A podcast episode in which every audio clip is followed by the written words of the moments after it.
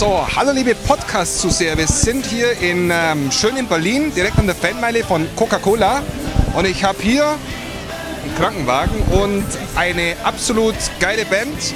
Die hat einen absolut coolen Song für die EM geschrieben, der nennt sich Schwarz-Rot-Gold. Ähm, wer bist denn du? Ich bin der Ralf und ich bin der Bassist von der Fraktion. Okay, du? Mein Name ist Chuck Gillet und ich bin der Sänger der Fraktion. Ja, hi, ich bin Simon Sieger-Winzern, Drummer der Band. Und ich bin Marc, der Gitarrist. Okay, ihr seht schon, das sind richtig harte Musiker. Ich habe richtig ein bisschen Bamme da. Also, absolut cool. Ich bin heute nach Berlin gekommen, um euch mal zu fragen, wie ihr denn auf den Song gekommen seid. Gibt es da irgendwie so eine Also auf Geschichte? den Songtitel sind wir natürlich ganz einfach gekommen, wenn man sich die deutsche Flagge anschaut, Ja. dann Ist klar. ist die Frage schon beantwortet. Ja, ist klar. Aber so jetzt auf den Text. Ähm, ihr habt ja da so bestimmte Nationen, die ihr auch nennt.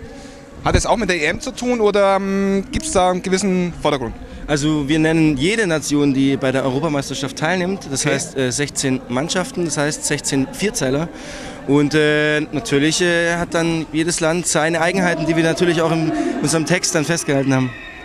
Also uns war ganz wichtig in dem Text, äh, die, die äh, Länder, die wir beschreiben im Text, nicht schlecht da, äh, darzustellen, Hm, okay. sondern wir haben uns überlegt, wir haben Brainstorming gemacht, was finden wir an den einzelnen Ländern, die bei der EM äh, teilhaben, was finden wir an denen gut.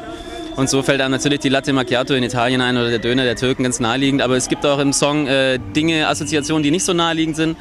Und äh, das hat dann ein paar Stunden gekostet, bis wir den Text zusammen hatten. Und, äh, aber wie gesagt, uns war es wichtig, dass die Länder gut wegkommen. Okay. Euer Song ist ja mittlerweile sehr gut angekommen. Ihr seid bei iTunes auf Platz 6 und in anderen Portalen seid, steht es sogar noch höher. Hat, habt ihr schon eine äh, wirklich gute Resonanz auf euren Song bekommen? Werdet ihr auf der Straße angesprochen? Hey, ihr seid doch die Fraktion und kannst mal ein bisschen was singen oder so? Also Simon Ja, nee, neulich fand ich es ganz krass. Wir waren äh, im letzten Gruppenspiel in, in Wien und da liefen wir ins Hotel rein. Da waren schon irgendwie massenweise Deutschland-Fans und da haben uns doch, oder da, da haben welche den Marc gefragt, ob er ihnen ein Autogramm geben könnte. Und das fand ich schon ziemlich krass. Man kommt nach Wien, nach Österreich und, und da äh, muss der Marc Autogramme geben. Ne? Aber Ja, ja man sieht es auch schon, wir haben ja hier eine Polizeieskorte. Ähm, kann man nachher mal ins Bild einfangen. Und äh, nee, uns geht's gut, wir sind gesund. Es waren unsere äh, Mediziner, die gerade vorbeigelaufen sind. Ähm, es ist auch wirklich sehr, sehr schwer, sich hier auf der Fanmeile zu bewegen mittlerweile. Also mit, mit diesem Ruf ähm, eins auf großen Portalen, sechs auf iTunes, so, die, weil kennt auch niemand, dieses kleine Ding. Nein, aber ernsthaft, ähm, es hält sich echt in Grenzen. Also würdet ihr sagen, ihr seid die, die bessere Revolverhelden? Das, das sind wir sowieso. ja. Das ist klar, also meiner Meinung nach schon. Aber glaubt ihr das selber?